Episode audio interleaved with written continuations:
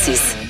Imaginez qu'il ne vous reste que quelques heures à vivre. Le médecin vous annonce, ben on peut plus rien pour vous. Il vous reste euh, au mieux euh, trois jours euh, à vivre et que, ben, à la dernière minute, vraiment Deus ex machina, que vous appreniez que la greffe qui pourrait vous sauver la vie, ben qu'il y a un donneur qui est disponible et qu'il y a un foie disponible pour vous sauver la vie. C'est ce qui est arrivé en 2019 à Vianney Godbout. Il est propriétaire de trois restaurants et ben, c'est cette histoire qu'il va nous raconter. Monsieur Godbout, bonjour.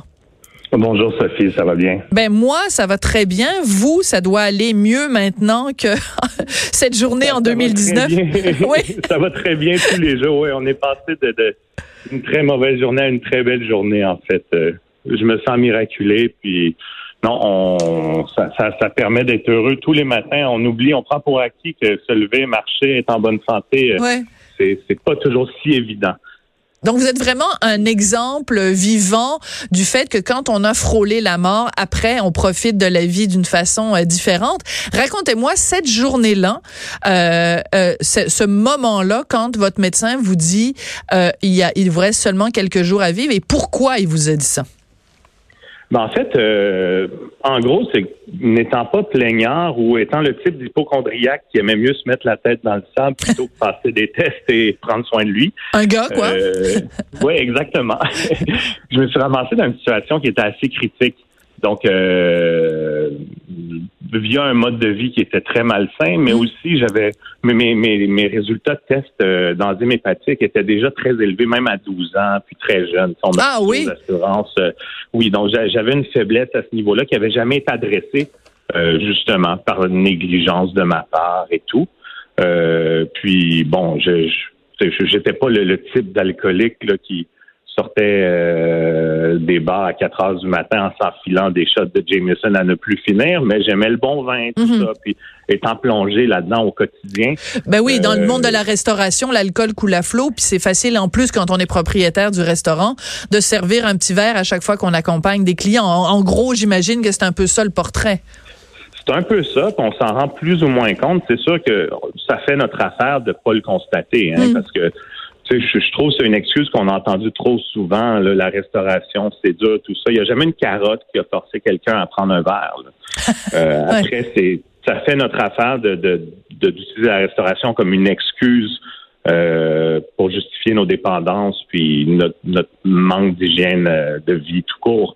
mais bref, une journée, j'ai les yeux jaunes, j'ai le teint jaune et puis mes, mes amis s'inquiètent Là, par la suite, je vais consulter. Je suis envoyé d'urgence à l'hôpital. Hmm.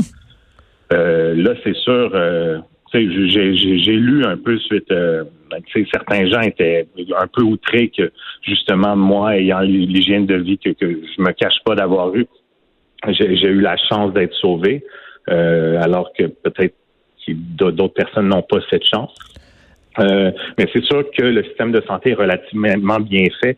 Là, pendant un mois, là, c'est des examens physiques et psychologiques à tous les jours, travailleurs sociaux, euh, psychologues, tout ça pour être certain que euh, le précieux cadeau qu'on peut éventuellement mhm. recevoir ne sera pas gaspillé. ah oui? Aujourd'hui, ah ben c'est sûr, ça serait vraiment dommage d'enlever la chance à quelqu'un euh, ben, d'être sauvé euh, pour finalement retomber dans la bouteille ou la malbouffe ou une Je comprends. Donc, juste pour être plus clair, euh, Monsieur Godbout, c'est-à-dire que à partir du moment où vous, le, le problème au foie que vous aviez avait été causé en partie, en tout cas, par euh, un manque d'hygiène de vie, le système de santé voulait s'assurer, si on lui donne un beau foie à Monsieur Godbout, on veut s'assurer qu'il en prenne soin puis qu'il reprenne pas son, son type de mode de vie sinon on gaspille un foie. Ben exactement, parce qu'il y a, y, a, plus de demandeurs que de donneurs. Hein? Ben c'est sûr. donc euh, c'est intéressant, je pense, d'un point de vue de société. Euh, l'équipe médicale veut vraiment que les dons soient remis à des personnes qui vont peut-être essayer de, de, de, de, respecter ce cadeau, pour, par respect pour le donneur, pour la famille, pour, euh, pour en fait pour la société dans laquelle on évolue en général. Euh, mais donc, vous, on a trouvé que vous correspondiez à ces critères-là, donc vous méritiez, entre guillemets, d'avoir un foie, mais je, je reviens à cette journée-là ou ce moment-là, cette seconde-là où le médecin vous regarde dans les yeux en disant, regarde, euh, Vianney, je peux plus rien faire pour toi. Oui, ben en fait, c'est assez flou. J'aimerais romancer l'histoire, euh, sauf que j'étais dans un état d'encéphalopathie. Ça, c'est quand le foie ne filtre plus les toxines. Ah oui. On a le cerveau empoisonné à l'ammoniaque. Donc, euh, je, sais, quand, quand je, je lis l'histoire euh, en étant totalement lucide, c'est sûr que je peux pas croire que je l'ai pris de cette façon-là, mais moi, j'étais dans une souffrance qui était extrême. Euh, je, je, ne marchais plus. Là. Ça faisait trois mois que j'étais étendu. Je mangeais plus. Il euh, y, a, y, a, rien qui marchait dans mon corps. Mes reins étaient en train de me lâcher. Il euh, y, a, y, a, rien qui allait bien. Donc, j'étais un peu... J'étais juste exténué psychologiquement, physiquement, hum. euh, atterré. Donc, euh, je pense que je l'ai pris avec un, un niveau d'acceptation. J'étais prêt. Puis en fait, ça a Vous étiez prêt à mourir parce que c'était clair que vous en alliez dans le mur? Oui, ben j'ai de la misère vraiment à vous dire en toute franchise si j'en étais vraiment conscient à ce moment-là. Ouais. Euh, ben, vous aviez de l'ammoniaque. Hein. Ouais, vous aviez de l'ammoniaque au cerveau. C'est sûr que ça, ça aide pas à garder les idées claires non plus. Euh, non, je t'aimais les raides. ouais. Mais il euh, reste que. Oui, allez-y, allez-y, Vianney. Non, non, ben je, je pense que ma, ma, ma, ma pauvre mère à cette, époque pourrait témoigner. Il a probablement vécu de façon beaucoup plus difficile et mon père, mes, ah! mes parents ont été excessivement présents. Et puis, euh, je pense que ça a été beaucoup plus dur euh, pour eux que pour moi qui était au centre de, de ce problème que, que j'avais créé, hein, de toute façon. Puis, mm. euh, donc, je, veux dire, moi, moi aujourd'hui, je me sens béni et très chanceux et miraculé, mm. mais j'acceptais de payer le prix pour les erreurs que j'avais faites à ce moment-là. Et puis, euh, en fait, c'est dans la même journée, en après-midi, euh, quelqu'un de l'équipe médicale rentre, puis ah, Monsieur Godbout, puis c'est, comme s'il n'y avait pas eu de communication. Monsieur Godbout, euh, on vous opère dans les cinq prochaines heures, tenez-vous prêt. Là, je, sur le coup, je comprends hein? même pas. Oui, parce que on me dit pas, on a trouvé un donneur. Oh, c'est pas présenté comme étant Alléluia, vous allez être sauvé. Si on vous opère là, moi, ma, ma, réflexion, c'est non, non, pas d'opération. Moi, je, c'est fini. Là. Ça m'intéresse pas. Je suis tanné d'avoir des trous partout dans le corps. Euh, puis c'est c'est fou. ma mère, en fait, qui, a, qui, a qui, elle a compris. Informée. Non, elle, elle n'a pas compris non plus de la manière que ça nous a été dit. C'est fou. Donc, euh, tous les deux, vous pensez, quand on vous dit on va vous opérer, vous pensez que c'est vous opérer pour essayer de vous sauver. Vous comprenez pas que c'est pour une greffe? Ben, ben on ne sait plus c'est pourquoi. Parce que C'est un scénario de film, votre affaire. Totalement. Totalement. Donc, votre mère va se euh, renseigner? Ben, elle court après, euh, après, après l'infirmière, en fait, pour essayer de comprendre dans les soins, dans les soins intensifs. Puis elle revient, puis elle me dit, ah, il y a un donneur, euh, tu vas être greffé. Là, la réaction normale des gens, c'est tout le monde se dit, ah, tu devais être content, ça devait être le party.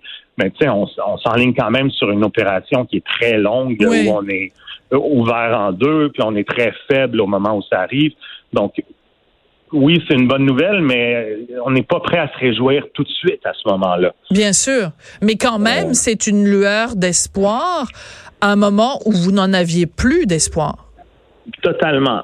J'avais très, très peur, mais j'étais prêt. Hmm. Euh, l'opération a été euh, très, très bien. J'ai dû retourner sur la table euh, le surlendemain parce qu'en fait, il y a une veine qui s'appelle la porteuse. Euh, quand on fait une transplantation, c'est un peu comme si on si on vulgarise, c'est une job de plomberie. Oui, oui. donc j'avais une veine qui était plus longue, puis en gros, il a fallu la raccourcir parce qu'elle faisait comme un, coude dans un tuyau d'arrosage, puis là, le, ah, le ah, sang ah. passait pas bien. Euh, donc, une, bonne image. deuxième anesthésie générale en 48 heures, je dirais que ça, ça m'a ça m'a assommé euh, de façon assez spectaculaire, mais là, deux mois et demi plus tard, je me porte mieux que jamais. Euh, j'ai perdu beaucoup de poids, je suis très proactif. Euh, c'est étrange à dire, mais c'est présentement, je me comporte comme quelqu'un pour qui il reste pas longtemps à vivre ou je ne sais pas, puis c'est tout le contraire, mais j'ai le goût d'accomplir des choses, puis je suis excessivement reconnaissant. Donc pour moi, c'est important de sensibiliser les gens par rapport au don d'organes parce que je veux dire, c'est un sujet, euh, on, en est tous C'est d'actualité, C'est d'actualité, mais je veux dire, j'étais pas concerné particulièrement Euh, ça peut sembler égoïste, mais en ayant bénéficié de tout ça, euh, je trouve que c'est important d'essayer de, faire quelque chose puis d'être très reconnaissant du, du, du sort, dans le fond, qu'on a eu. Puis euh, aussi de démystifier plein de choses, comme ah, si je suis donneur, ils vont pas essayer de me sauver jusqu'au bout, tout ça. Ça, c'est complètement faux. Là, ben non. Euh, il faut donner au prochain. Hein. De toute façon, quand on n'est plus là, on est aussi bien d'aider quelqu'un. Puis je pense que ça aide aussi énormément les gens dans le deuil de savoir que la perte d'un être proche a aidé à sauver des vies. Absolument. Euh, Mais en même temps, Vianney, il faut se le dire aussi, euh, on a beau signer euh, la carte d'assurance maladie, on a beau dire, on a beau prévenir nos proches, il reste que si on décède, la décision d'autoriser ou pas le don ça va revenir à nos proches. Donc c'est important, c'est important de faire le travail que vous faites en ce moment de sensibilisation des gens parce que on sait pas, on sait pas comment on va réagir nous-mêmes si jamais et Dieu nous en préserve, là, je touche du bois en disant ça, si jamais un de nos proches décède, puis qu'on se retrouve dans, la, dans, dans la, cette seconde où on doit décider si on donne ses organes ou pas, c'est pour ça que la sensibilisation est importante. C'est à ces gens-là qu'il faut parler, euh, parce qu'il suffit pas de signer la carte, là, c'est pas suffisant. Ben, totalement. C'est, c'est, c'est aussi le, le message que j'essaie de véhiculer en période des fêtes avant. C'est un excellent moment qu'on voit notre famille. On voit pas toute hmm. notre famille euh, très souvent là dans, dans, dans, la vie dans laquelle on est on évolue euh, en 2020. Euh, mais au-delà de signer la carte, ce qui est, ce qui est très bien, c'est sûr que la base, c'est d'informer tous nos proches, puis d'être très clair par rapport à nos intentions. Puis, euh, il faut pas croire non plus que quand on fait un don d'organes, on se fait charcuter sans aucun respect, puis que la, dépouille de l'être cher est, sabotée. Mm-hmm. c'est vraiment fait dans le respect. Euh, je discutais avec le euh, docteur euh, Chauduri, dans le fond, qui est qui, est, qui, qui, travaille avec Transplant Québec, qui est un chirurgien transplanteur. Puis, tu sais, les équipes médicales exercent toujours une minute de silence pour le donneur. ah, je savais pas. Mais oui, oui, il y a toujours une minute de silence. Ah oui, comme c'est touchant. Puis, euh, docteur Chauduré me disait que lui, en fait, l'organe, quand, quand on l'enveloppe, c'est c'est assez particulier. Hein? C'est carrément dans une glacière de camping, là, souvent. Absolument, oui, on voit ça dans les images, oui. ça va être emballé, euh, puis lui fait toujours une boucle parce que c'est pour lui, c'est le plus beau cadeau qu'on puisse faire à quelqu'un. Donc, euh, je veux dire, c'est quand même les, les, les, donneurs sont, sont traités dans le respect. Oui. Je pense que c'est je, je pense qu'on a tous envie un peu de, de, faire le bien quand on s'en va le plus possible. Puis c'est une des plus belles choses qu'on peut faire. Absolument. euh, Vianney, est-ce que euh, ben, je vous appelle Vianney comme si on se connaissait depuis euh, depuis notre tendre enfance là? Il n'y a aucun souci. Vianney, euh, est-ce que vous savez qui est le donneur, le ou la donneur? Je ne sais pas si c'est important de que ce soit un homme qui donne à un homme ou une femme à une femme. Je ne sais pas si le foie est différent. Est-ce que vous savez qui c'est? Je n'en ai aucune idée. Est-ce que vous voulez le savoir? Euh, je, me sens, franchement, je, me sens ingrat. Je trouve pas ça correct de dire non, mais il y a un côté de moi, euh, puis c'est pas du tout un manque de respect ou euh, un manque de reconnaissance à l'endroit du donneur et de sa famille. Mais je trouve que ça aide dans, dans un scénario qui est, qui est dur psychologiquement, tout ça. Puis mm. euh, ça, ça, peut aider de façon de, de voir ça vraiment comme une pièce de voiture qu'on change. Parce que moi, je, je, je ça, j'achète pas là, les scénarios que quand on se fait transplanter un cœur, on vit les émotions. Euh, tu sais, je veux dire, c'est de la mm. médecine. Euh, ça nous aide à survivre. Euh, j'ai une reconnaissance énorme. Si ces gens avaient le goût de, de de me rencontrer et tout ça, euh, ça me ferait plaisir, mais je cherche pas non plus délibérément à le savoir. Là. Je comprends. Euh, mais il y a peut-être des gens. Mhm. Il y a peut-être des gens si vous dites, si vous donnez la date précise à laquelle le, jour précis où vous avez eu votre greffe, il y a peut-être des gens qui nous entendent puis qui vont dire, ben moi j'ai un proche, mon fils, mon voisin, peu importe, qui est mort cette journée-là et il a donné ses organes. Donc c'est facile à un moment donné de faire 2 plus 2 égale égale 4, mais c'est peut-être pas toujours. Tu sais, vous le disiez, il y a plein, on passe à travers plein d'émotions. Est-ce qu'on a besoin de rajouter cette émotion-là en plus? Peut-être pas. Ben, dans ce scénario-là, je pense que l'idée, c'est pas de penser à moi. Je, leur dois bien ça si c'est si, c'est quelque chose qu'ils ont envie de savoir. Euh, mais bon, je ne dirai pas à la radio que c'est arrivé dans la nuit du 26 au 27 octobre au CHUM.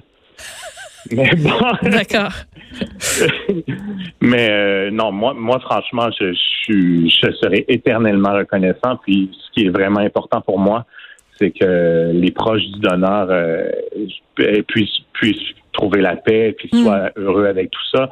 Puis euh, je peux je peux leur assurer que je prends bien soin du précieux cadeau qui m'a été fait. Mm. J'ai une belle hygiène de vie, je fais attention à moi, puis j'ai vraiment envie de, de, tenter de véhiculer le message, puis de faire du bien, puis c'est c'est pas une recherche d'attention délibérée, c'est vraiment en signe de reconnaissance à la chance que j'ai eue que plein d'autres mm. n'ont pas eu. Vous avez dit tout à l'heure qu'on passe à travers toutes sortes euh, d'émotions. Évidemment, vous vous, vous en alliez vers la mort, donc vous avez vraiment commencé à dire au revoir aux gens euh, que vous aimiez. Après arrive cette nouvelle-là, donc qui est complètement là. Quand on parle de montagne russe, on parle de, de, de la peine à la joie, à la crainte aussi, parce qu'on ne sait pas si l'opération va réussir, on ne sait pas si euh, l'organe va être accepté ou rejeté par notre corps. Comment vous diriez au cours des derniers mois, donc depuis cette nuit fatidique du 26 au 27 octobre au CHUM, l'émotion la plus euh, la plus importante que vous voulez partager avec euh, les auditeurs de Cube aujourd'hui, ce serait laquelle? Euh, ben, le partage, la, reconnaissance. Euh, je pense que puis c'est de comprendre que on, vit en société. Puis je pense que c'est moi je le vois désormais. Puis je, respecte les opinions de tous et chacun, mais je pense que c'est un devoir d'aider son prochain.